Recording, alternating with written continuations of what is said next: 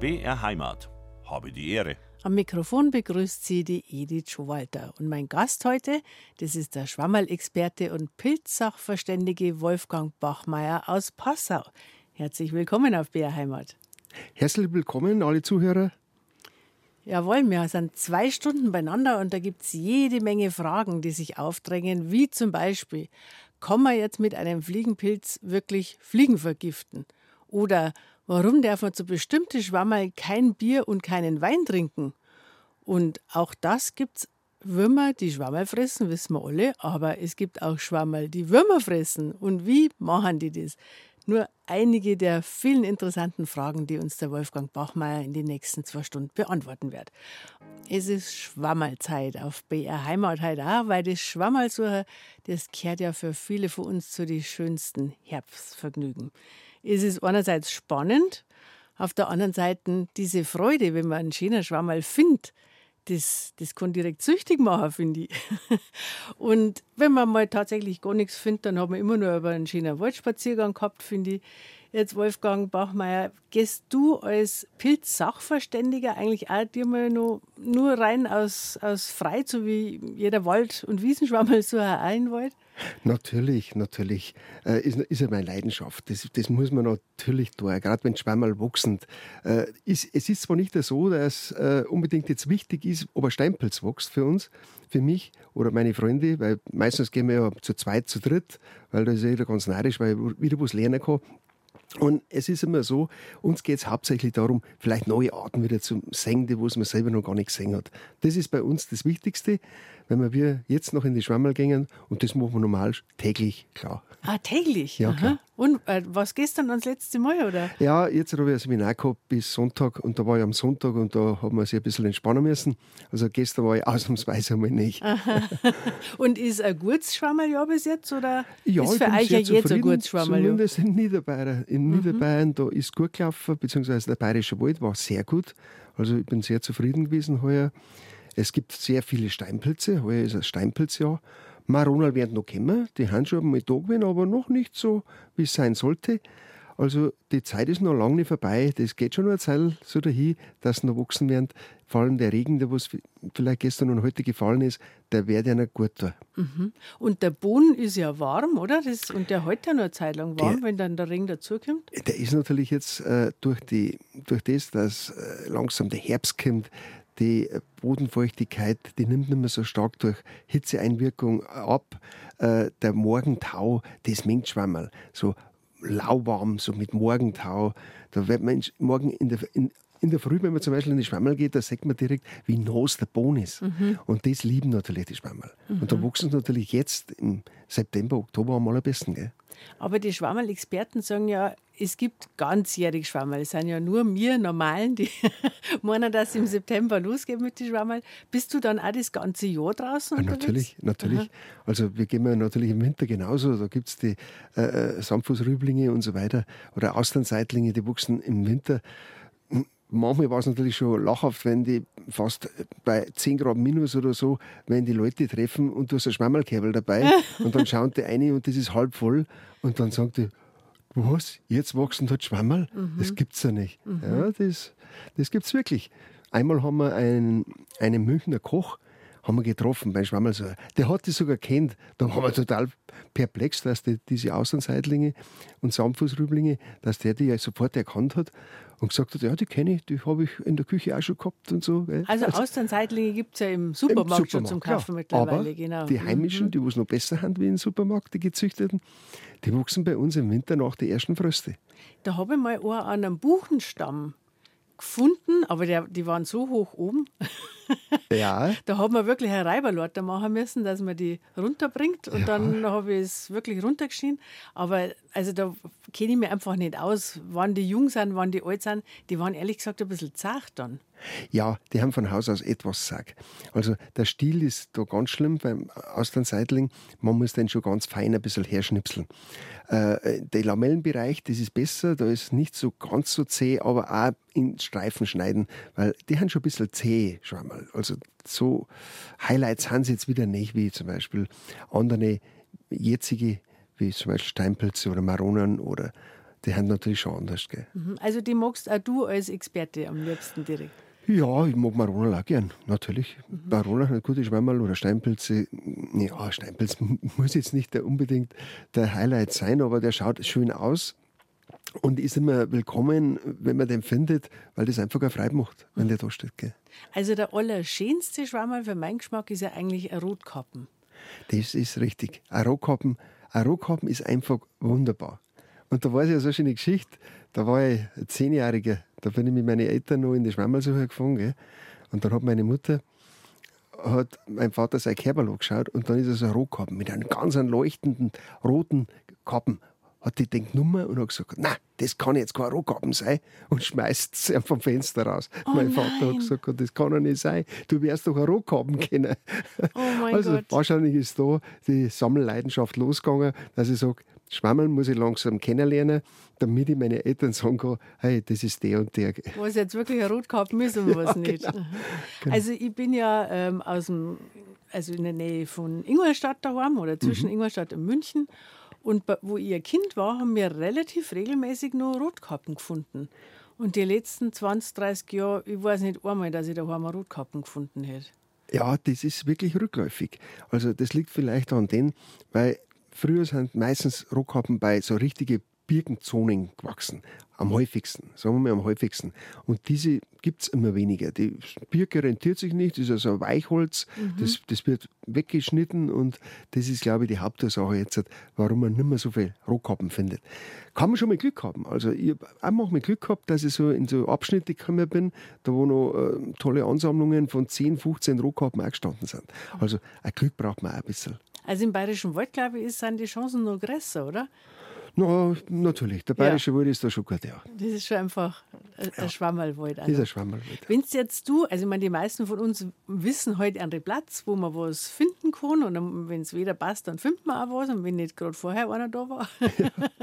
wenn jetzt du wo fremd bist und in einen Wald gehst, siehst du da gleich, ob das jetzt ein guter Schwammerwald ist oder nicht? Ja, natürlich. Also Schwammerwald ist auf keinen Fall einer, da wo lauter Dickicht ist, wo alles mit Gras oder mit, äh, mit Brombeerstauern überwuchert ist. Also da braucht man gar nicht anfangen, da zum Schwammerl zu suchen. Erstmal kommt man da nicht durch und zweitens mal äh, äh, wächst da nichts. Da ist die Verdunklung so stark und alles, da wird alles niedergedrückt durch das, äh, durch das Stauanzeig. Also wenn man was finden möchte, dann muss man am besten so Nadel Mischwälder mit ein paar Buchen, ein paar Eichen, alles Mögliche, was da dazwischen noch mit darin ist, wenn man solche Wälder sucht und dann so moosige Flächen, die mögen es, die lieben es. Wegen der Feuchtigkeit einfach, Auch wegen der oder? Feuchtigkeit, ja. Mhm. Weil früher haben ja oft die Schwammerlsucher gesagt, ja, da muss man ganz unten reinschlupfen. Also direkt äh, in die Buschen rein, wenn man bei mir daheim sagt, also in die kleinen Baum, im Dickicht, da findet man die schönsten Stabwurzel. Ja, das ist richtig. Muss ich ganz ehrlich sagen, das stimmt. So eine Junganpflanzung, da wo die Baumhexen so mit zwei Meter hoch sind, da kann durchaus es lohnenswert, lohnenswert sein, wenn man da reinkriegt. Also man reinschaut, ah, ist da was drin? Äh, Und ich muss selber ganz ehrlich sagen, ich habe einmal, ah, das ist zwar jetzt auch schon vielleicht einmal 30 Jahre her, aber, aber da habe ich ja so eine Junganpflanzung, äh, habe ich gesehen gehabt, dass heraus ein Steinpilz wächst. Da haben wir gedacht, oh, jetzt schaue ich mal, vielleicht ist tatsächlich unten in diese Anpflanzung, wenn man reinkriegt, vielleicht findet ihr noch mehr. Man kann es nicht glauben. Ich- glaube, dass 30 waren. 30 Steinpilze, wo sie in so einer zwei Meter hohen Anpflanzung Ui. gefunden haben. Und einer von diesen Steinpilzen, der hat 2310 Gramm gewogen. Ich bin da heimgekommen, dann hat meine kleine Tochter hat geschrien, Mama, Mama, der Papa hat ein Bauernbrot gekauft. da war einfach so ein Steinpilz. Und, also der hat Und war der noch schön, oder? Weil die sind ja oft noch recht wurmig, der war, leider. Zu, der war äh, zu drei Viertel war der null wurmig. also der hat mir Oh, wirklich ein eine ganze Traum. Schüssel voll äh, mit den einen Pilz geerntet. Ja. Und ist da jetzt äh, in dem Jungholz, ist da irgendwas, was die Schwammerl besonders passt? Oder äh, findet man es da am ersten, weil die wenigsten da reingraben? Erstens mal, weil die wenigsten da reingraben, weil die wenigsten einfach, das ihnen zu, zu unangenehm ist, dass die Zecken und so weiter äh, und die Spinnen und alles, was da kreucht und fleucht in der Ansammlung, und da gehen es dann nicht rein, zum ersten, aber zum zweiten auch, weil die Feuchtigkeit besser erhalten bleibt. Also das ist geschützter, das ist geschlossener, da holt sich die Feuchtigkeit besser. Mhm. Und Feuchtigkeit ist einfach das A und O. Ja, Feuchtigkeit und Wärme. Mhm. Jetzt hast du vorhin gesagt, eigentlich ganzjährig du aus. Ist dann im Hochsommer, wenn es mal richtig heiß ist und mal eine Zeit lang nicht geregnet hat, äh, gibt es dann da auch Pilze, die wo auch da noch wachsen oder gibt es da dann nochmal eine Pause? Die wachsen auch da noch. Aber da muss man vielleicht so schauen, wo so ähm, Flussläufe, Quellen und so weiter, wo ein bisschen mehr Feuchtigkeit ist. Also ich gehe immer, wenn es lange Zeit trocken war, suche ich immer Nordhänge. Bei Nordhänge, klar, trocknen nicht so leicht aus wie Südhänge. Da braucht man gar nicht anfangen, in Südhängen zu gehen. Und ich habe zum Beispiel ein tolles Erlebnis mal gehabt, da hat sieben Wochen nicht geregnet. Und dann gehe ich da raus, einfach zur Beobachtung, vielleicht finde ich irgendwas.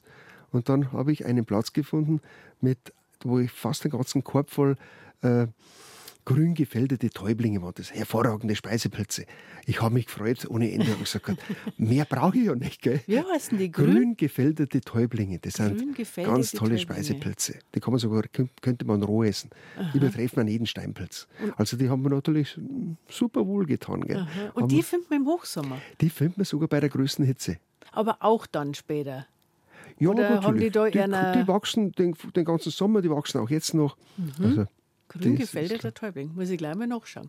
und gerade haben wir schon gehört, dass die Rotkappen gern bei Birken wachsen. Und wenn es jetzt weniger Birken gibt in einem Wald, weil die ja zum Beispiel nicht so ein wertvolles Holz haben, dann gibt es natürlich auch weniger Rotkappen. Jetzt, Wolfgang, was mich fast noch mehr interessiert, ist, äh, man hört immer von den alten Leuten, nach dem Krieg, da hat so viel Rehal, sagt man bei uns daheim gegeben, also Pfifferling. Ganze Pflege, also man hat nur Nausgebraucher und, und abschneiden. Und jetzt ist auch so ein Fall in meiner Zeit, ich, ich weiß ein paar Platz, aber also man freut sich schon richtig, wenn man findet. Woran kann es liegen, dass insgesamt viel weniger Pfifferling gibt wie früher? Es liegt auf alle Fälle durch den sauren Regen der 80er Jahre und so weiter. Das ist der Hauptgrund. Die, Böden, die haben übersäuert, das mengt Pfifferlinge gar nicht. Also die, die, Säuerung ist immer nur da. Die Monokulturen, die waren auch schlecht. Äh, dann haben Pfifferlinge äh, gerne bei, im Fichtenbereich gewachsen. Auch der Borkenkäfer hat da ganz viel Schaden angerichtet. Also die Schwammelsucher selber, die haben nicht die Ursache gewesen, mhm. sondern die sind wirklich diese Industriebelastungen, die was in den Wäldern niedergegangen ist. Äh, ich muss ganz ehrlich sagen, in Tschechien zum Beispiel, da haben die einmal gekalkt, wie damals das Ostzone noch war. Und da wachsen tatsächlich noch mehrere, dadurch, weil sie den Boden neutralisiert haben. Mhm. Bei uns haben sie teilweise so gedüngt, jetzt ist er überdüngt auch noch. Also das ist doppelt schlecht für Pfifferlinge, weil die möchten eigentlich schon einen neutralen Boden haben und keinen übersäuerten. Mhm. Ist es eigentlich insgesamt, also wir müssen ja leider dauernd darüber berichten, was alles weniger gibt, weniger Insekten und bestimmte Pflanzen sterben aus. Und wie ist die Entwicklung da in der Pilzwelt? Ist da genereller Rückgang oder geht es da nur um so eben diese bekanntesten Arten, die wir alle kennen, wie wir jetzt gesagt haben, Rotkappen oder, oder Pfifferling? Wenn ich ganz ehrlich bin, äh, ein richtiger Rückgang ist gar nicht da. ist ja wunderbar. ja, es stimmt. Ein richtiger Rückgang ist gar nicht da. Aha. Äh, die Leute gehen, gehen natürlich intensiver. Das ist einfach so, Waldbaden, Natur geht, kommt mhm. vielleicht Schwammelsuche dazu. Jetzt gehen natürlich viel mehr Leute wie früher, gehen in den Wald. Das ist schon ein Grund. Der zweite Grund ist natürlich, äh, die Wälder werden immer weniger. In gewisser Beziehung, es, ob Industrie ist oder, oder wegen wegen Bauen, egal welcher Art und Weise, das ist auch so ein Grund. Unsere bayerischen Wälder, die schrumpfen ja. Es ist ja nicht unbedingt so, dass die größer werden. Und je kleiner die Wälder, desto weniger Pilze. Pilze selber wachsen wirklich noch genauso wie früher. Mhm. Wenn das Wetter passt, dann sind sie da. Mhm. Aber wenn es trockener ist, was wir ja jetzt in letzter Zeit oft haben, dass wir mehr trockene Jahre haben als früher, das merkt man dann wahrscheinlich schon. Vorübergehend aber hoffentlich nur. Natürlich, das ist vorübergehend natürlich ein extremer Rückgang, weil ja, wenn es extreme Hitze ist, dann wachsen sie einfach nicht, weil die hören bei 25, 26 Grad hören das Wachsen auf, mhm. weil es ihnen zu warm wird. Und äh, dann ist natürlich vorbei. Da braucht man nicht stark gehen. Es gibt ja Ausnahmen, dass einmal ein paar so Pilzarten noch wachsen, aber dann ist es halt schlecht. Und die Klimaerwärmung, die macht natürlich schon was aus, ganz klar. Aber in dem Moment, wenn es dann wieder regnet, wenn es dann feucht wird, dann sind sie wieder da. Mhm. Dann, holen die, dann versuchen die das wieder aufzuholen. Mhm. Also die sind ja, also der eigentliche Pilz, liest man ja immer, lebt ja unterirdisch. Richtig. Und das, was rauskommt, ist ja nur der Fruchtkörper, Richtig. also wie der Ja. Apfel beim Apfelbaum. ich Richtig, genau so ist das. Und der, der Fruchtkörper kann auch viele Jahre Trockenheit dann aushalten, oder? Der, der Fruchtkörper nicht, das Myzel, Entschuldigung, das, Myzel, genau. genau. das unterirdische. Das unterirdische Myzel, das kann zehn Jahre, es gibt äh, bestimmte Schleierlingsarten, die kommen nur alle zehn Jahre oder noch länger, Mhm. wo die Fruchtkörper bilden. Also das gibt es wirklich. Es ist auch nicht jedes Jahr gleich, dass äh, einmal gibt es ein extremes Steinpilzjahr und noch anders mal wachsen keine Steinpilze, obwohl das Klima das gleiche ist. Das sind so, so Schübe. Das ist jedes Jahr ist da anders. Es gibt es gibt Jahre mit extremen Steinpilzschüben, es gibt Jahre mit extremen äh, Maronenschüben. Bei den Pfifferlingen ist eigentlich nur witterungsbedingt, weil die sind eigentlich immer da, wenn sie da sind. Aber das ist wirklich immer abhängig, wie haben die Lust. Und das ist so ein unendliches Gebiet, die Mykologie, das glaubt man gar nicht, die kann man einfach nicht beherrschen, dass jetzt die Pilze vorhersehbar ist, jetzt wächst es. Man kann es vermuten, wenn es geregnet hat und so weiter, wann die kommen, aber man kann es nicht immer genau, taggenau sagen. Mhm. Also egal wie intensiv dass man studiert hat, was du jetzt ja wirklich hast, über, Wirklich, ja. über viele Jahre, über Jahrzehnte, Jahrzehnte, kann man ja. direkt schon Ja. sagen. Gell? Und als Sechsjähriger schon angefangen, wie wir Richtig. vorhin gehört haben. Mhm. Jetzt mal ein, einfach eine äh, Frage, die sich vielleicht auch schon mancher gestellt hat von uns. Der, jetzt sage ich mal, der bekannteste Schwammerl überhaupt ist wahrscheinlich der Fliegenpilz. Also in jedem Bilderbuch kommt irgendwo schon mal ein Fliegenpilz vor, wenn man noch ganz klar ist. Dann sieht man irgendwann einmal das erste Mal in echt draußen. Finde ich auch wirklich ein, ein schöner Pilz eigentlich. Und äh, warum heißt jetzt der Fliegenpilz? Kann man mit dem wirklich Fliegen töten oder hat das ganz andere Gründe? Genau daher stammt der Name. Sie haben früher tatsächlich äh, Fliegenpilze in kleinen Stücke zerschnitten, haben die in Milch eingelegt und dann aufs Fensterbrett gelegt. Die Fliegen haben da drauf geflogen, die haben das gefressen bzw. getrunken aus dieser Brühe aus Fliegenpilz und Milch. Und plötzlich lagen sie tot da, hat man gemeint, hat man gemeint. Das ist aber nicht wahr. Sie waren nur weggetreten. Sie waren also narkotisiert. Die Hälfte, die haben wahrscheinlich verhungert, weil es Eintagsfliegen waren. Und die andere Hälfte sind dann nach einem Tag wieder aufgestanden und sind wieder weitergeflogen. Also richtig helfen tut das nicht. Fliegenpilze äh, töten nicht unbedingt Fliegen, sind berauschende Fliegen bzw. narkotisierende Fliegen für gewisse Zeitpunkte. Dann haben die Fliegen einen angenehmen Nachmittag gehabt. Einen angenehmen vermutlich.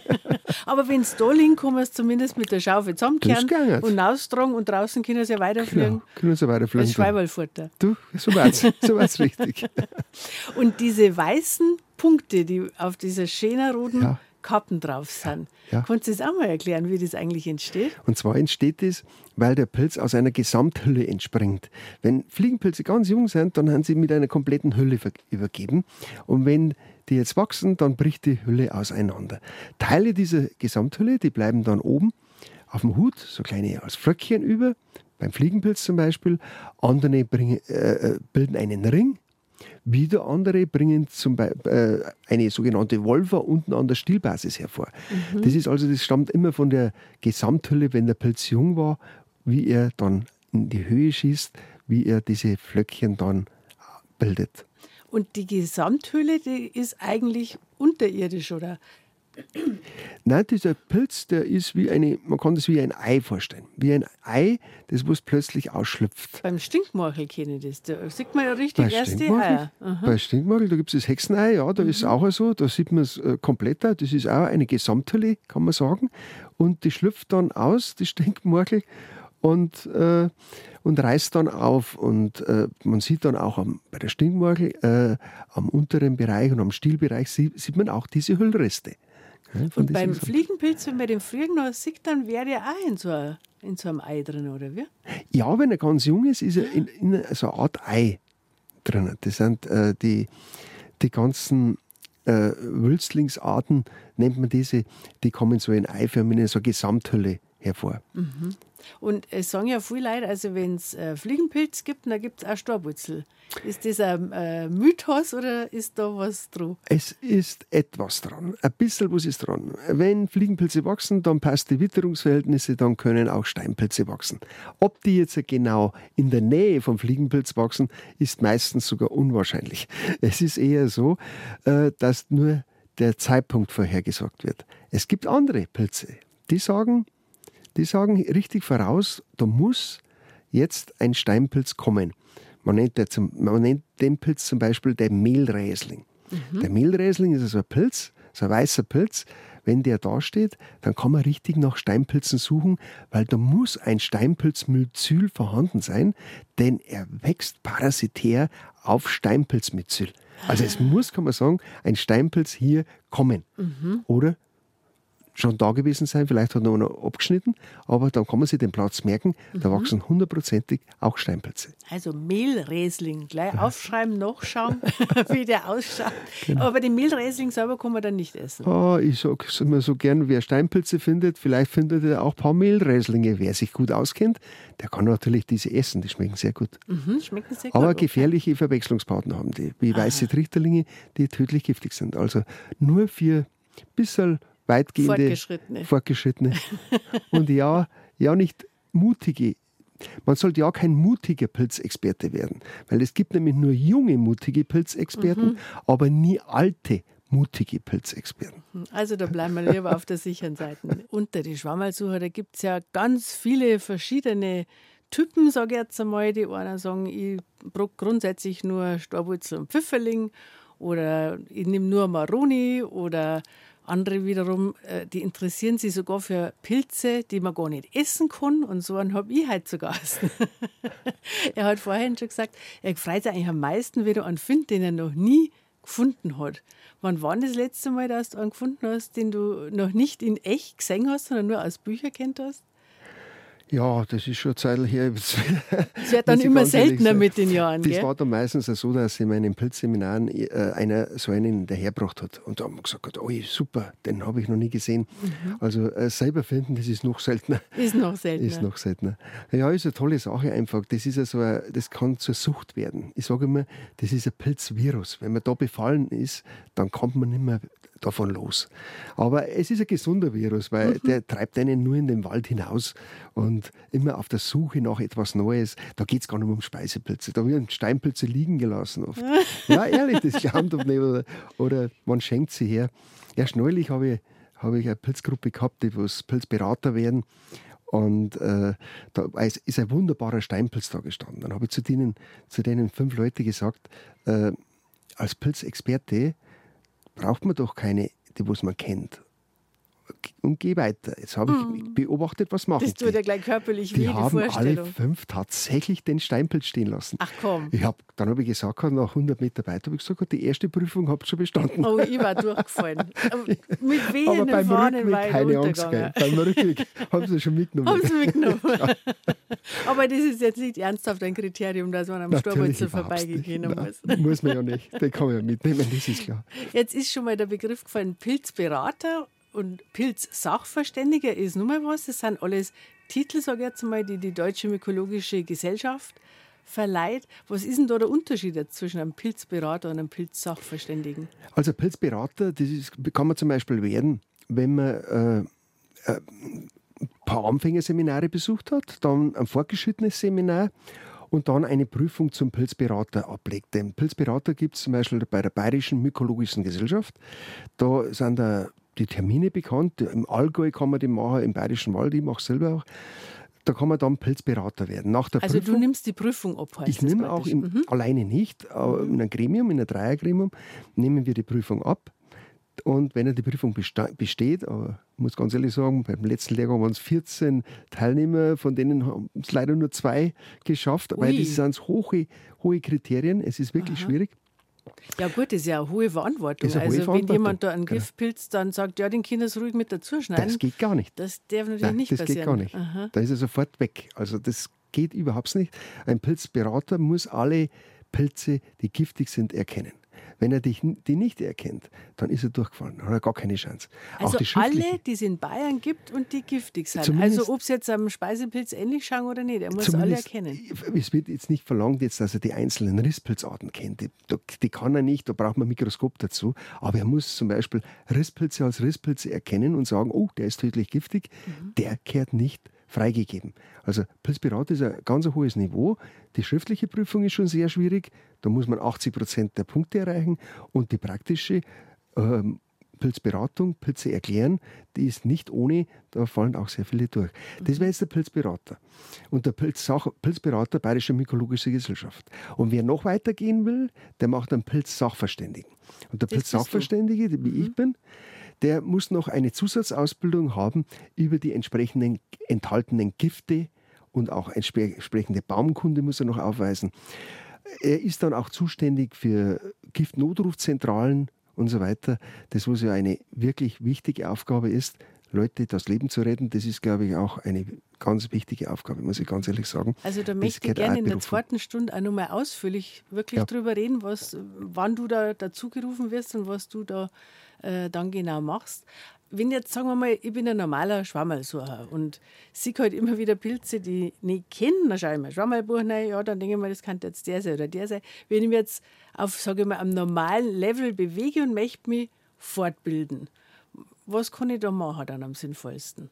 Am sinnvollsten ist, man sucht irgendwo, wo vielleicht so ein Pilzverein in der Nähe ist. Das wäre das Allersinnvollste. Mhm. In München zum Beispiel gibt es einen Pilzverein, äh, ich war, und äh, da kann man natürlich immer wieder mal hingucken, mal hingehen, da kann man viel lernen. Also da sind Pilzsachverständige, Pilzberater sind da tätig. Also da kann man richtig weiterlernen. Die, die, die zeigen Ihnen die Pilze, die haben oft eine Ausstellung. Es gibt auch in München einen Botanischen Garten, ist glaube ich jetzt.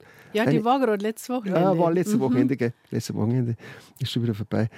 Und äh, da kann man in so Pilzausstellungen, kann man auch hingehen, da lernt man auch viel. Natürlich auch durch Bücher, keine Frage. Bücher, mhm.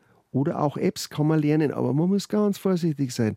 Also nicht für Speisepilzzwecke irgendwo aus dem Buch einfach losgehen und das vergleichen. Vor allem, wenn es so kleine Bücher sind, wo vielleicht einmal 50 Pilzarten drin sind. Mhm. Also das ist lebensgefährlich. Und die schauen ja alle, also auch Schwammerl, die man selber gut kennt, die kommen ja in so verschiedene Erscheinungsformen, dass man, wenn man da jetzt ein Foto anschaut, die daten ja nie so ausschauen wie auf dem Foto, oder? Genau so ist Also das ist unwahrscheinlich schwierig, wie Pilze aussehen können. Darum funktionieren auch diese Apps nicht, die eine Fotoerkennung haben. Da wollte ich gerade fragen, ob es eigentlich nicht. mittlerweile eine Pilz-App gibt, die du wirklich empfehlen kannst. Ja, ich habe hab selber eine entwickelt. Also das Pilze 123, das ist ja mit über 4000 Pilzarten, die hat auch die Fotoerkennung. Aber ich habe zum Informatiker gesagt, immer, äh, das ist ein Kinderspielzeug. Die sollten eigentlich hinschreiben, Kinderspielzeug, wäre besser. Man kann einen Pilz wirklich äh, per Foto erkennen, wenn man Glück hat. Aber die Wahrscheinlichkeit ist nur 70, 80 Prozent. Mhm. Und das ist verdammt wenig. Und da kann durchaus sein, dass er einen anderen Pilz auch anzeigt. Der, was vielleicht giftig ist oder umgekehrt einen, einen giftigen als essbar anzeigt. Weil einfach ein Pilz unendlich verschiedene Variationen des Aus Aussehens hat. Mhm. Der Farben des Aussehens. Man kann die nicht mit Pflanzen vergleichen. Mhm. Es gibt tolle Pflanzen-Apps, die funktionieren total, also 99 Prozent Trefferquote leider mit den Pilz-Apps per Fotoerkennung, da stecken wir alle noch in die Kinderschuhen. Wir haben mit der KI, haben wir das auf amerikanischen Servern, haben wir das eine Woche lang durchlaufen lassen, wo die Stunde 80 Dollar kostet. Und äh, dann haben wir 5 Prozent, haben wir ein bisschen verbessert worden. Also vielleicht 70 auf 75 Prozent. Also die Trefferquote ist einfach zu gering. Wenn einer seine Apps verwenden will, dann soll er auf nach den Merkmalen gehen. Da soll er die Merkmale erlernen. Das geht los. Also, wie schaut der Pilz unten aus zum Beispiel? Hat er Lamellen? Ja. Hat er eingebuchtete Lamellen? Hat er angewachsene Lamellen? Hat er freie Lamellen? Wie laufen die am Stiel herab? Und so weiter. Wie ist die Stielfarbe? Wie ist die Fleischfarbe? Und da, wenn er diese Methoden verwendet, dann kommt er am Schluss mit diesem Schlüsselsystem, kommt er tatsächlich auf die Pilze, wo die wo dann in Frage kommen. Mhm. Also wer die intelligent anwendet, der kommt schon auf den Pilz. Und wenn er dann den wirklich erkannt hat und sagt, das ist aber, das weiß ich jetzt 100 Prozent, mhm. dann sollte man den nehmen und zur Pilzberatung gehen. Oder zur, zur Veranstaltung, die, äh, wo ein Pilzsachverständiger oder Pilzberater ist und zu dem hingehen und der wird dann das bestätigen. Und so ist der auch gedacht, der Pilzberater. Der bestätigt nur. Der sollte euch nicht gleich lernen. Nicht den ganzen Korb mitbringen, alles, was ich nicht kennt habe. Genau, weil es gibt auch, es gibt auch Leute, die, die gehen her und räumen alle Pilze, was sie gerade gesehen haben, räumen die den Korb und dann kommen sie zum Pilzsachverständigen und sagen, ja, ich möchte gerne wissen, was ich da alles gefunden habe. Mhm. Na, so Na, geht das nicht. nicht. Ja. so geht das nicht. Erstmal an tödlich giftige Arten, wenn da welche dabei sind, müssen sowieso alle Pilze entsorgt werden weil es könnte ein Stück abgebrochen sein. Mhm. Das könnte zu Organschädigungen führen. Also ist das schon eine Markierung. Aber noch schlimmer ist, äh, wir haben ja, wir Pilzberater haben ja nicht äh, ein Ausmisten, mhm. Äh, dass der einfach nur ein paar essbare Pilze sammelt. Der soll es erlernen und wo er nicht mehr weiter kann, dann da soll er zu uns kommen und dann erklären wir es einmal. Mhm. Aber um das nochmal zu betonen, also du darfst deine eigene Pilz-App, die du mit deinem ganzen Jahrzehnte erworbenem Wissen ja. erstellt hast, nicht empfehlen, dass man einen Schwammerl wirklich bestimmt und dann entscheidet, esse ich, esse ich nicht. Gell? Genau, das ist mhm. ja, das habe ich auch verlangt extra, das ist auch als Warnhinweis, muss man das wegklicken, weil das wirklich gefährlich sein kann. Also Pilzbestimmung per App oder auch per Pilzbuch, mhm. das ist nicht möglich für Speisezwecke. Man kann nur daraus lernen. Mhm. Aber man kann sich erst sicher sein, wenn man es erlernt hat und dann das durch einen Pilzsachverständigen oder Pilzberater wirklich erklärt bekommen hat, okay, du hast es richtig erkannt, mhm. du hast es erkannt, weil, wie schaut es aus? Der fragt auch, wie hast du denn erkannt? Ah ja, du kennst die Merkmale, du kannst den in Zukunft mitnehmen. Also, das schreiben wir uns alle ganz dick so hinter die Ohren. Und gerade während die Musik gelaufen ist, haben wir darüber geredet, über die Wiesenchampion. Und ich habe gesagt, ja, aber als Kind habe ich nur Wiesenchampion zu dürfen, weil meine Mama gesagt hat, da kann nichts passieren, da kann man sich nicht verlaufen, die kann man nicht verwechseln. Das ist alles wunderbar, die Kinder sind verrannt, ging zum Wiesenchampion sammeln. Oder so hat man natürlich bei uns gesagt. Jetzt hast du gerade gesagt, uh, das darfst du jetzt heute gar nicht mehr unbedingt empfehlen. Warum? Ja, die Zeiten sind jetzt vorbei. Also ich muss ganz ehrlich sagen, noch vor zehn Jahren hat der Präsident der Bayerischen Mykologischen Gesellschaft, der Dr. Christoph Hahn, hat zu mir gesagt, der hat tatsächlich einen falschen Wiesenegerling gefunden in Frankreich. Und wenn der zu uns einwandert, das ist eine Karbol-Egerlingsart, die rötet eventuell leicht, die riecht gar nicht nach Karbol und so weiter. Hoffen wir, es kommt die nicht auf Deutschland. Von wegen. Seit ein paar Jahren ist er tatsächlich zu uns durch die Klimaerwärmung eingewandert. Ich habe selber schon drei Fälle gehabt, wo ich ihn selber gefunden habe, den falschen Wiesenegerling.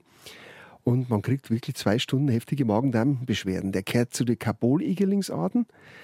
Die normalen Kabul-Igerlinge, die hat man ja die hat man früher auch schon gehabt, aber die gelben an der Stillbasis, die laufen ganz stark gelb an und die riechen ganz stark nach mm. Tinte, nach Kabul, mhm. die stinken beim Kochen und so die weiter. habe ich einmal auch schon verwechselt, muss genau. ich gestehen. Das war ziemlich kühl, wo ich die gefunden habe. Und wie gesagt, ich war mir sicher, dass ich ja Wiesenchampion alle kenne. Und da haben wir gedacht, ja, so schöne Champion. Oder ja. ich habe eigentlich gemeint, so kleine Egerlinge sind weil sie waren schon größer wie normale Wiesenchampion. Ja, die werden, die werden etwas größer. Und erst daheim beim Putzen, ja. da war es halt warm in der Küche, ist mir aufgefallen, oh, die riechen aber jetzt nicht so gut. Eben. Und Genau, was, da hätte Bauchweh gekriegt, gell? Ja, ja, ich habe viele Vergiftungsfälle schon gehabt in der Hinsicht.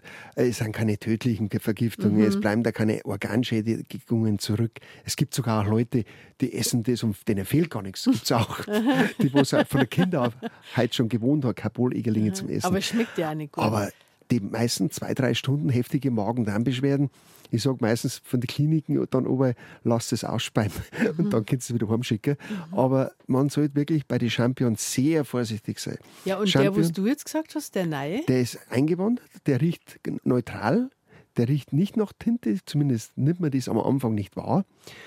Also Wiesenchampion einfach so mitnehmen, würde ich gar nicht mehr empfehlen. Es sei denn, man kann sie wirklich riechen, dass die schön einen Championgeruch haben. Mhm. Dann kann man es mitnehmen. Aber das muss man riechen. Hat man verschnupfte Nase, kann man es gleich bleiben lassen. Mhm. Also kann man wirklich nur erkennen, sicher erkennen für einen Laien, wenn man dran riecht, er muss ganz frisch nach Champion riechen. Also den Geschmack kennt man ja tatsächlich auch von den Zuchtchampionen, die haben den ja auch. Ja, genau. Also an dem. Und wie riecht der andere, dass man es ganz sicher Ja, wie ich schon gesagt, können? der Karbol-Igeling, der giftige, den musst du vielleicht auch schon, den musst du erwischen ja. einmal. Der Gelb da an der Stillbasis, der ist häufig, vor allem an kalkreichen Zonen, also wo ein bisschen Kalkeinlagerungen sind, wächst der gerne. Und der, der läuft Kanariengelb an der Stillbasis an. Da erkennen. Und beim Kochen stinkt der stark nach Karbol, mhm. nach Tinte, so Karbol, nach Teer. Und Der falsche Wiesenegerling, der was mittlerweile eingewandert ist, und das macht wirklich uns allen schon Probleme, uns allen Pilzexperten. Denn sieht man es nicht an, der gilbt ganz wenig und wenn, dann kann er leicht rötend sogar sein und der riecht neutral. Also er hat nicht den krassen Kapolgeruch. Und da wird es dann schon ein bisschen kritisch. Aber also auch nicht den Championgeruch. Also Nein, wenn man einen Wissenchampion hat, der irgendwie gar nichts, noch gar ja. nichts riecht, weg, weg damit. Ja. Mhm. Also die Zeiten sind leider schlecht für Wissenchampion-Sammler. Oh, ja gut, also mh, hm, mit Geruchsprobe, das mit kann man sich ja merken. Mhm, hm, genau, wenn es appetitlich kann, riecht, dann nehmen und wenn er auffällig wenig riecht ja. oder man sich denkt, komisch, der riecht jetzt gar nicht wie ein Wissenchampion, und natürlich immer die rosa Lamellen beachten. Gell? Also nicht, dass irgendwo jemand Pilze mit weißen Lamellen mitnimmt, weil können ja auch einmal ein Baum in der Nähe sein und dann kann das ein weißer Knollenblätterpilz sein. Dann ist man tot. Dann ist der Karpol-Igerling ein harmloser Pilz dagegen, weil der, der speit man zwei, drei Stunden, dann ist wieder alles in Ordnung. Aber der Knollenblätterpilz zerstört die Leber und man stirbt ohne äh, Transplantation. Also das ist schon heftig. Also weiße Pilze mit weißen Lamellen oder grüne Pilze mit weißen Lamellen. Sehr, sehr vorsichtig sein. Also, es gibt viele Tote jedes Jahr, weil diese unachtsam geerntet werden und gegessen werden. Mhm. Also über die Pilze, die wirklich lebensgefährlich sind und die alle Sorten von Vergiftungen hervorrufen können, da reden wir nochmal ausführlich gleich nach den 11 Uhr Nachrichten, weil das ist natürlich das, was wir beim Schwammerl überhaupt nicht wollen. Und da sind wir froh, dass wir so einen Experten wie die heute im Studio haben. Ja, sieben Minuten nach elf ist und wir wissen alle, wenn man einen Schwammerl nicht ganz, ganz sicher als Speisepilz identifizieren kann, dann nimmt man ihn nicht mit, dann lasst man stehen. Trotzdem kommt es immer wieder vor, dass Schwammerlsucher eine Pilzvergiftung erleiden und zu solche Fälle wird dann mein heutiger Gast, der Wolfgang Bachmeier, dazu gerufen. Wie oft kommt es im Jahr so vor bei dir, Wolfgang, in Passau, in dem Bereich? Also zwischen 25 und 35 äh, Fälle äh, kommen schon vor. Es sind nicht unbedingt reine Vergiftungsfälle, es sind auch Vermutungen gerade, es könnte ein Giftpilz gewesen sein, aber es waren auch so schwerwiegende Vergiftungen auch dabei, wie Pantherpilzvergiftung, da wo ein 80-Jähriger mal in Koma gelegen ist schon. Ja, ja, der wäre bald gestorben, wenn das Gegenmittel nicht eingeflogen worden wäre und lauter solche Sachen. Oder zwei Schwestern sind erkrankt, weil der Nachbar hat ihnen Pilze gegeben vom Garten. Das war auch eine lustige Geschichte die waren von Hauzenberg da. Und äh, Krankenhaus hat gleich Polizei angerufen, die haben mit, mit Blaulicht haben die, die ganzen Pilze in den Nachbarsgarten abgeschnitten, mir vorbeigebracht und mhm. dann habe ich die Stille erkannt, aha, da hat der Nachbar tatsächlich versehentlich einen Pantherpilz mit abgeschnitten und die Nachbarn geschenkt Ach, und sie toll. landeten dann im Krankenhaus mit schwersten Vergiftungen. Dann die Polizei hat mir die Schwammerl gebracht und dann habe ich das Krankenhaus informiert, okay, die haben es dann gewusst und da gibt es äh, Medikamente entsprechend, was dann anzuwenden sind. Mhm. Dann haben sie es alle gerettet, Gott sei Dank. Aber man glaubt es gar nicht. Die Polizisten haben mir gesagt, es waren zwei so Hauptkommissare, die haben gesagt, wir werden jetzt weiter ermitteln wegen schwerer Körperverletzung. Oh, Ui, da machen wir es gut Jahre. und schenkt den Nachbarn also was. Nicht mhm. unbedingt Pilze, was man nicht kennt, herschenken. Mhm. Das kann vielleicht ganz schön ins Auge gehen. Ja, aber der hat, das war ja bestimmt kein böser Wille, der wäre der gemeint haben, ja, kennt Ich denke mhm. mir so halt auch, mhm. dass es kein böser Wille war. Aber einen guten Anwalt, glaube ich, braucht er schon. Ja, wenn man also, schon nachweisen muss, dass man es. Genau, dass man mhm, unschuldig ist. Also nicht einfach irgendwelche Pilze herschenken, wo man nicht selber hundertprozentig kennt, mhm. würde ich jedem empfehlen. Und natürlich selber keine Pilze sammeln und essen, die was man nicht kennt. Das kann wirklich ins Auge gehen. Ja, man isst ja immer nur die, wo man meint, dass man kennt. ja. Und also, aber du hast das wirklich schon eindrücklich erklärt. Ja. Also, äh, wenn der geringste Zweifel besteht, wirklich nicht essen. Richtig. Was kann bei Pantherpilz passieren? Was macht, was macht der im Körper? Äh, da fällt man ins Koma. Das, das Herz, die Atmung äh, fällt aus. Also äh, man muss künstlich beatmet werden. Das kann bis zum Herzstillstand führen es ist echt schlimm. Es bleiben zwar keine Spätfolgen wie bei Knollenblätterpilz, dass man neue Leber braucht, aber das macht ja nichts, wenn man tot ist, dann mhm. hat man da nichts davor. Also man also, überlebt entweder dann gesund oder aber ja, halt gar nicht. Genau. Kann auch passieren. Ich weiß, der 80-Jährige, der hat dann eine Lungenentzündung bekommen, weil er, weil er künstlich beatmet werden musste und alles. Gell. Also die Folgeschäden können auch noch ein bisschen da sein durch die künstliche Beatmung und solche Sachen. Also einfach nicht zu spaßen. Also Pilze können wirklich heftig gefährlich sein. Also allein bleibt bei Röhrlingen, da kann euch nichts Schlimmes passieren, sagen wir mal so. Mhm. Da könnt ihr zumindest nicht sterben, da könnt ihr höchstens nur richtig Bauchschmerzen kriegen. Ja, das ist unangenehm, aber es ist dann vielleicht eine Lehre. Ja, genau. Also eine Frage, die mich schon manchmal beschäftigt, wenn ich in einem Gasthaus bin und ich ist ja gern Schwammerl, dann stehe ich natürlich da auch manchmal Schwammerl, aber so ganz im Hinterkopf nagt es schon, dass ich mir denke, was machen eigentlich, wenn die mal was verwechselt haben? Ist dir das schon einmal untergekommen in all den Jahrzehnten deiner Pilzsachverständigen-Tätigkeit? Nein, Gott sei Dank ist mir sowas noch nie vorgekommen. Äh, zumindest wurde mir sowas noch nie gemeldet, habe auch nichts gehört, dass es in einem Lokal äh, da Vergiftungen gegeben hat.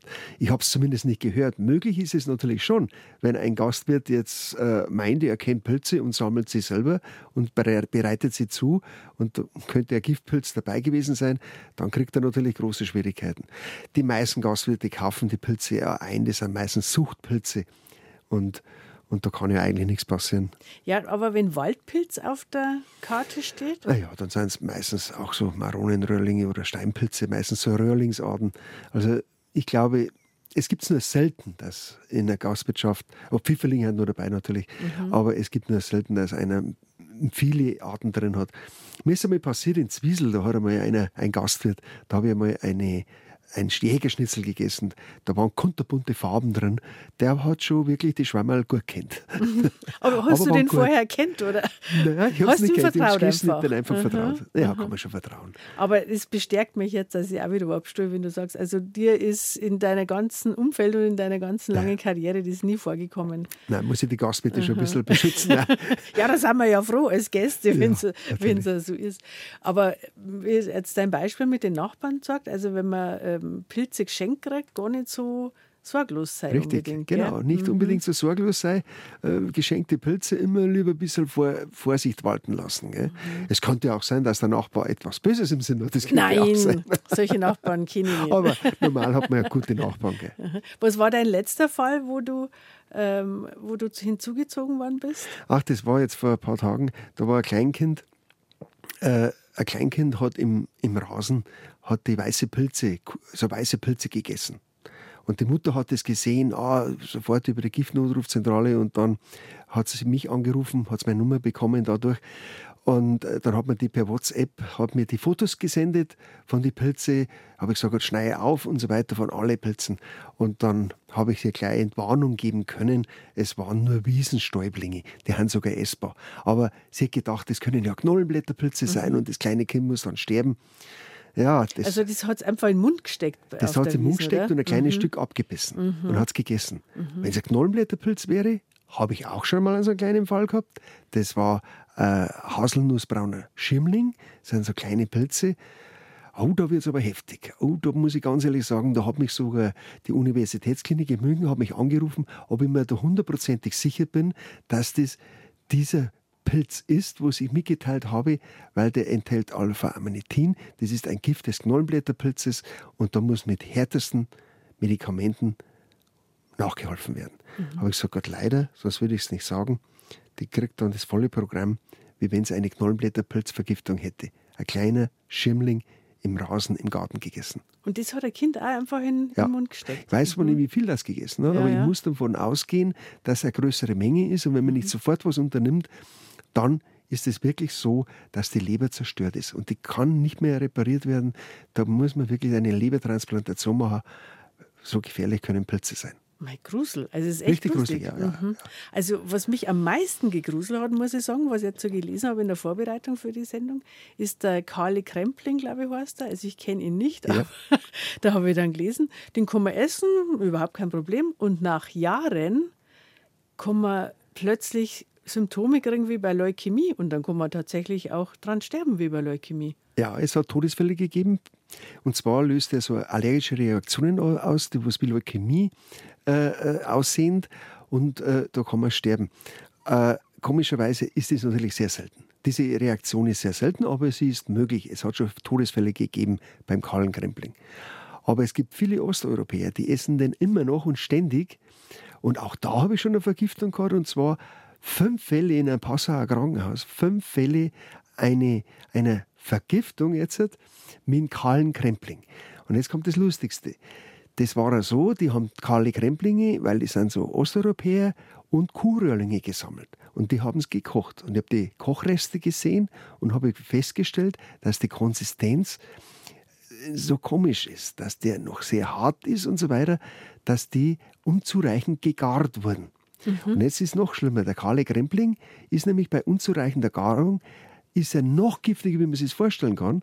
Er, er, er, löst eine Hämolyse aus, eine Zersetzung der roten Blutkörperchen und man stirbt daran. Sofort also, macht er das aber. Das macht er sofort. Aha. Und die waren auch schon in Koma fast. Oh und das Gott. weiß ich noch, wie ein Arzt das mitgeteilt hat. Da habe ich gesagt, Gott, wo soll ich jetzt fünf Intensivplätze herbekommen? Habe ich zu ihm gesagt, da ist ein großes Problem. habe ich ihm gesagt. Aber haben die alle überlebt? Um 10 Uhr abends hat mir der Doktor angerufen und hat gesagt, ich habe sie endlich außer Lebensgefahr. Das war für uns beide natürlich eine Freude. Mhm. Endlich außer Lebensgefahr. Also, aber ist auch ehrlich gesagt nicht schön. Stell mir das vor, jetzt an deiner Stelle du hast da Bereitschaft, du eigentlich hast eigentlich vielleicht was Netz vor und dann ruft so jemand an, dann geht es ja wirklich um Leben und Tod in solche Fälle. Ja, vor allem wenn es dann um drei Uhr morgens ist oder so, das was mhm. öfters passiert. Mhm. Ja, da geht es um Leben und Tod, aber ich, ich, ich vergleiche das immer mit den Feuerwehrler. Die Feuerwehrler sind toll, die sind super, dass es die gibt. Und die machen das alles ehrenamtlich. Und genauso habe mhm. ich, ich bin jetzt kein Feuerwehrler, aber ich mache das halt auf eine andere Art und Weise, dass ich für, ehrenamtlich für das zuständig bin. Und das mache ich gern, weil jemand zu helfen, jemand zu retten, der, das macht einfach Freude auch. Mhm. Okay. Also vielen Dank, dass es das gibt. Und du bist ja einer, aber du hast gesagt, es gibt ungefähr 30 ähm, Pilzsachverständige in Bayern, die das alle machen, oder? Ja, so schätzte, mhm. genau. Pilzberater, Pilzberater BMG, das ist, muss ich von Wissensstand, muss ich sagen, ist fast das gleiche wie Pilzsachverständige. Mhm. Also Respekt, dass ihr euch da so gut auskennt und danke, dass ihr im Notfall für uns da seid. Pilzsachverständige können Leben retten, haben wir gerade gehört. Und mein heutiger Gast, der Wolfgang Bachmeier, ist einer von ihnen. Die meiste Zeit geht es aber zum Glück nicht um Leben oder Tod beim Pilzsachverständigen. Ähm, Gibt es eigentlich auch oft Fehlalarme, wo Leute nur mornen, sie könnten eine Schwammervergiftung haben? Natürlich. Ich habe so einen jungen Burschen gehabt, der hat äh, Schwammerl gesucht gehabt, dann hat er die in Facebook reingestellt und oh, tolle Schwammerl der gefunden hat und hat die schon gegessen gehabt mit seiner Mutter, hat er die Schwammerl gegessen und auf einmal sagt er in Facebook, hey, das sind ja tödlich giftige Knollenblätterpilze. Und er, er tut nachgoogeln, ja tatsächlich, die schauen da wirklich genauso aus. Dann ist Luft weggeblieben, gell, der hatte gegessen, kommt zu mir mit den ganzen Pilze und der hatte gegessen und, und, und ganz nervös war er, gezittert hat er, geweint hat er schon fast und muss ich jetzt sterben, was soll ich tun, gell? Dann schaue ich die Pilze an, waren es lauter rosablättrige Egerlingsschämmlinge, die, hat, äh, die wachsen gerne, wo Champion wachsen, der Champion gesammelt hat und die haben wirklich weiße Lamellen, die können unverträglich sein, haben aber nicht tödlich giftig. Und dann ist er mir man, hat den Stein gehört, wie er auf den Boden aufgeschlagen ist, gell, dass er nicht sterben muss. Gell. Da muss man natürlich dann schon lachen und sagen, ja, nicht einfach Pilze essen, die du nicht kennst. Gell. Genau, man kann es gar nicht oft nur sagen. Das stimmt. also unverträglich hast du jetzt gerade gesagt. Es gibt ja ein Schwammerl, da soll man kein Bier und keinen Wein dazu trinken, sonst geht es einem auch nicht gut danach. Was haben die, was da mit dem Alkohol irgendwie reagiert? Ja, es gibt äh, ganz spezielle, der Faltentintling, da kann man schwerste Vergiftungen bekommen, wenn man da Alkohol dazu trinken würde. Egal welche Art von Alkohol, spielt keine Rolle, das klang ein Glas Bier schon. Äh, früher zum Beispiel äh, war es immer so, da haben sie immer gesagt, äh, zu einer Schwammerlsuppe, zu einer Schwammerlsauce darf man nie Alkohol trinken, weil da kriegt man immer Bauchweh drauf. Mhm. Hm, muss ich ganz ehrlich sagen, die haben die Schwammerl früher nicht gekannt. Mhm. Da gibt es nämlich einen sogenannten äh, Zigeuner, flockenstilliger Hexenröhrling heißt der. Und dann gibt es einen Verwechslungspartner. Das ist der nettstillige Hexenröhrling oder der kurznetzige Hexenröhrling. Die schauen beide ziemlich gleich aus. Der eine hat ein Netz am Stiel und der andere eine kleine Flockerl am Stiel. Darum heißt der flockenstillige Hexenröhrling. So, und früher haben die alle beide gesammelt und dann haben sie eine Schwammerlsuppe gemacht und da waren die drin und dann haben sie einen Alkohol drungen dazu und dann ist ihnen schlecht geworden. Dann haben sie gesagt, ah, das passt nicht. Mhm. Es ist nämlich so, ich habe über so eine Statistik ein geführt, auch von meinen Teilnehmern, so zwei bis drei Prozent der Bevölkerung bekommt auf der netzstilligen Hexenröhrling, kriegt, Bauchweh. Zwei Prozent etwa in Verbindung mit Alkohol Und der war früher verwechselt worden und war in der Schwammelsuppe drin Mhm. und darum haben die Bauchweh gekriegt. Und ich sage aber, den Netzstilling einfach gar nicht mitnehmen. Es gibt so viele tolle andere Pilze, wenn ich den Schwammerl nicht kenne, dann soll ich ihn einfach nicht mitnehmen, sondern soll nur den Flockenstilling Hexenröhrling essen.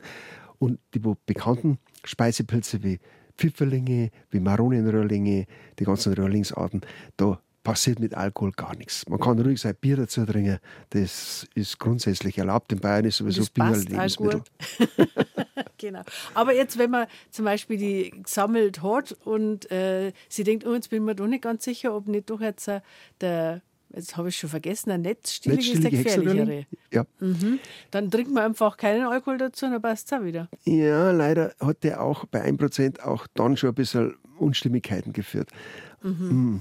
Also am besten Muss ja den gar nicht nicht nehmen. Mhm, Der genau. Netzstilling Und der. Faltentintling, muss ich sagen, Ah, der ist den- gefährlich Da dann. jetzt ich zum Beispiel gar nicht kenne, ist der häufig. Den könnte man mit Schopftintling verwechseln. Ja, Schopftintling sind ja überall. Ah, du, Edith, du hast ja vorher einmal angefangen mit den Schopftintling. Ja, der Fangen wir jetzt das Schopftintling. Thema.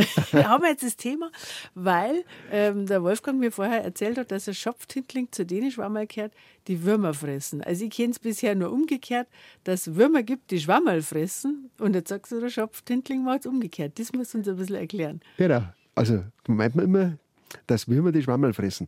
Es gibt aber so kleine äh, Würmer, so Nematoden da, die, die werden äh, äh, gefangen. Die, die bleiben an, kle- klebrig hängen und werden dann verdaut.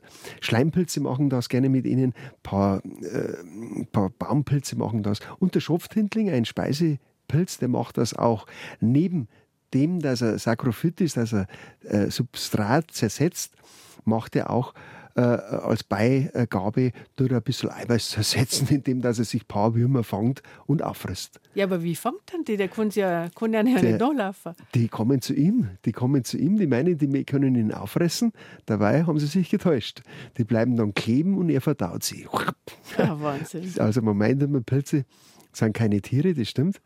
Und Pilze sind auch keine Pflanzen, Stimmt, sondern ja. die liegen genau dazwischen. Sie können aber auch Lebewesen fressen. Ja, Wahnsinn. Und Schlangen. wenn ich jetzt einen Schopftintling isst, also der schmeckt ja gut, Der schmeckt gut. muss Der ich damit rechnen, dass ich, auch wenn ich sauber putz, Würmer mit isst, die er vorher gefressen hat. Mei, Die sind so winzig klein. Edith, du glaubst gar nicht, wie viele Würmer das du schon gegessen hast. Nein, nein, nein, nein, nein, da bin ich ganz kleinlich. Aber hm, was man, was man nicht weiß, macht mich nicht heiß, So, so ist das. Kopfkino sollte weggelassen werden. Mhm. Genau. Sind, Insekten ja nicht giftig. Noch was riecht sie das eigentlich? Ob, also Steinpilze zum Beispiel sind ja oft wirklich sehr wurmig. Ja. Äh, andere sind wieder, auch bei Pfifferlingen gibt es leider sehr oft welche, die so kleine Hm. Haben. Eigentlich selten. Pfifferlinge sind selten madig. Aber gibt, kommt, kommt auch vor, dass sie mal madig sind, Mhm. aber kommt selten vor. Sind das eigentlich die gleichen Maden dann oder sind das unterschiedliche Das ist- bei unterschiedlichen Das Pilzarten? ist ganz unterschiedlich. Es gibt viele verschiedene Pilzfliegenarten, die werden den fliegenden Pilz, die fliegen den Pilz an, Mhm. legen Eier rein und dann entwickeln sie die Maden in den Pilz. Es gibt aber auch so Drahtwürmer, die kommen dann vom Boden, von unten nach oben und fressen den Pilz von unten nach oben ja, zusammen. oft ist der Stiel wurmig und die Kappen Genau ist nicht es. gut. Aha, Das, das, sind sind dann die Drahtwürmer. Drahtwürmer. Die Aha. kommen dann von unten vom Boden hervor Mhm. und fressen den Pilz auf. Also ich persönlich, ich schneide halt immer die Wurmlöcher weg, weil sie zersetzen auch den Pilz. Mhm. Das ist vielleicht auch ein ganz toller Hinweis. Die, die meisten Leute, die schneiden, weil da eine Schnecke mal reingebissen hat, schneiden das alles ganz grob aus und so weiter und sagen, ah, so schlimm ist das bei der Schnecke. Weil es nicht da, appetitlich Weil es nicht appetitlich ist. Äh, Wer es lachen Das ist so, dass die Schnecke den Pilz desinfiziert. Ach komm, Ja, wie das? der verdirbt nicht durch den Schneckenfraß. Also wenn die Schnecke den auch halb zusammengefressen hat, dann ist der Pilz nicht kaputt. Den kann man wirklich noch essen. Wenn ich aber einen madigen Pilz habe, der was durchlöchert ist, mit einem Haufen Maden, der verdirbt den Pilz von innen heraus. Der, der bildet eine richtige Eiweißzersetzung. Und dann kann ich durchaus richtige Eiweißvergiftung, eine Lebensmittelvergiftung bekommen, wenn er zu alt ist, wenn er wirklich vom Maden zersetzt ist. Also auf keinen Fall sowas essen, sonst kriegt man heftigste Bauchschmerzen davon. Ach, okay, also ich habe bisher jetzt schon gemeint, dass es halt eine Ekelfrage ist, aber das ist mir jetzt, Ja. finde ich interessant, dass das nicht nur eine Ekelfrage ist, sondern dass es wirklich halt gefährlich Wirklich gefährlich, sein ja. kann. Wenn es so viele lernt. Und wenn zum Beispiel Mäuse, das, die machen ja auch manchmal so direkte Bissspuren, da sieht man ja die Zähne noch in die, in die Schammer drin. Die mögen auch gern, gell? Nein, das ist ganz, ganz, ganz selten. Und wenn, dann beißt die Mäuse den ganzen Pilz ab oder nimmt den ganzen Pilz mit. Und diese Zähne, was man da sagt, man glaubt es gar nicht, wenn man mit der Kamera hingehen würde und würde da Bilder machen, wie fleißig Schnecken sein können. Das ist die Schnecken, Schnecken sind wirklich so, da meint man, das sind Bissspuren von mhm. Mäusen. Dabei sind das wirklich nur Schnecken, die was den Pilz so abschaben. Ah, habe ich jetzt immer gemacht, mein Leben lang, dass da. Ja. Und Rehe oder sowas beißen die den Pilz? Die fressen das auch komplett. Mhm. Bei den Wildschweinen ist ja bekannt, die, auch die grunzen ja. aus. Genau. Mhm. Jetzt, wenn wir bei den Wildschweinen sind und bei den Trüffel, ja. Ähm, da sagen ja manche Leute, äh, bei uns gibt es auch viele Trüffel, aber die meisten schmecken halt noch gar nichts. Ja, es gibt viele nicht essbare Trüffeln. Es gibt aber auch bei uns sehr viele essbare Trüffeln. Aber bei uns stehen sie halt unter dem Bundesartenschutzgesetz. Man darf keine Trüffeln sammeln. Mhm. Es ist verboten. Man müsste eine Sondergenehmigung haben. Man könnt, kann sie auch züchten. Also Trüffel kann man auch bei uns in Bayern züchten. Also wir haben schon berichtet von Menschen, die sich Bäume gepflanzt Richtig. haben, die geimpft worden sind. Genau. Aber also ist das erfolgsversprechend? Ja, das ist teuer und einer verdient bestimmt dran. okay, verstehe. Okay. und über das Schwammerl-Surha haben wir schon ganz viel geredet in den letzten anderthalb Stunden. Aber die Welt der Pilze, die ist natürlich viel größer als das, was wir jetzt im Wald oder auf der Wiesen finden können. Und äh, da habe ich Wolfgang Bachmeier in der Vorbereitung für diese Sendung zum Beispiel gelesen, dass Pilze gibt, die Kinder kontaminierte Böden wiederherstellen. Also bisher machen wir es ja so, dass man gern, wenn es eine Industriebrache ist und die wird für irgendwas anderes genutzt, dann wird der ganze Boden abgetragen, kommt irgendwo auf eine Deponie, bleibt da bis weiß ich nicht wann. Irgendwelche Nachkommen werden schon eine Lösung finden. Und jetzt habe ich ähm, gelesen, dass eben, dass man schon Versuche macht, ich weiß nicht, wie weit es gediehen ist, dass man diese Böden mit Hilfe von Pilzen dekontaminiert, also entgiftet. Kannst du uns das ein bisschen erklären, wie das funktioniert? Ja, es, es wird wirklich mittlerweile schon äh, in großem Maßstab äh, geforscht darauf, dass äh, Pilze Bodenverhältnisse wieder säubern, vor allem gegen Schwermetalle. Es gibt einige Pilzarten, Champions sind zum Beispiel solche, die nehmen Schwermetalle sehr, sehr intensiv auf und dadurch kann ich den Boden damit entkontaminieren. Also die sind aber noch viele andere Pilze, wie zum Beispiel dieser. Äh, aber darf ich dazwischen fragen? Wenn dann der Champignon den, das Schwermetall aufgenommen ja. hat, dann ist es halt wieder im Champignon drin. Aber dann habe ich halt weniger Menge, was ich deponieren muss. Ist das dann der Punkt, oder? Äh, das ist ja so, dass ich dann diese aufgenommene Menge, das ist dieses Schwermetall, das kann ich ja dann wieder weiterverarbeiten. Ich kann Aha. ja das dann wieder rausfiltern und Aha. diese Schwermetalle, die kann ich ja brauchen für, für andere also sind Schwermetalle. Cadmium ist ja ein, eine Substanz, die wird ja in der Herstellung in der Industrie benötigt. Also ich kann ja das wirtschaftlich wieder ah, rausholen. Kann man wirklich recyceln also, mit Ja, man kann das recyceln. Und das wäre natürlich das Gute an der ganzen Geschichte. Mhm. Ja, aber das sind alles noch ein bisschen in die Kinderschuhen, ist noch nicht alles erforscht. Pilze die, äh, haben unendlich viele Möglichkeiten, auch noch weitere, nicht nur Entzeuchung der Böden, sondern auch in der Lebensmittelindustrie. Äh, mittlerweile können die schon äh, Fleischersatz äh, herstellen für Veganer und so weiter aus Pilzen und so weiter. Also da ist auch noch ein großes Gebiet, auch in der Medizin ist ein großes Gebiet, also Antibiotikaherstellung, also die Pilze, das ist unendliches Gebiet, wo es noch, wo es geforscht wurde und schon angewendet wurde, muss mhm. ich auch sagen. Es ist schon, hat schon viele Sachen gegeben, da wird das angewendet. Gerade wenn ich bedenke, Krankenhauskeime, da haben die aus, äh, äh aus verschiedenen Borstlingsarten, das sind so, so Borstlinge, so, so Becherlingsartige Pilze, da haben die eine Antibiotika entdeckt, das was äh, die resistenten äh, äh Keime Krankenhauskeime beseitigt und mhm. so weiter. Das sind natürlich das ja tolle, tolle Sachen, was mhm. lebensrettend sein kann. Und, und, da sind schon manchmal Studenten auf dich auch zugekommen, habe ich gehört, gell? als ja, Pilzsachverständigen. Da habe ich natürlich... Äh, ich arbeite gerne mit so größeren Universitäten zusammen, die fragen danach, ah, könnt, könntest du mir äh, Pilze sammeln? Ich bräuchte diese, diese Menge für Forschungszwecken, damit ich analysieren kann, ist da das in wirklich vorhanden, wo es als Spurenelemente und so weiter gefunden wurde, dann sage ich mir natürlich, ich sammle, aber gib mir dann ein bisschen einen Tipp, wo es da rausgekommen ist, weil das veröffentliche ich dann auch dann später. Natürlich als Nummer zwei. Da darf natürlich zuerst veröffentlichen, mhm, aber dass ich halt Bescheid weiß, was Neues auf dem, auf dem Forschungsmarkt erfunden wurde, mhm. dann kriege ich dann immer wieder bei E-Mail und bin immer auf den neuesten Stand. Das gefällt mir auch.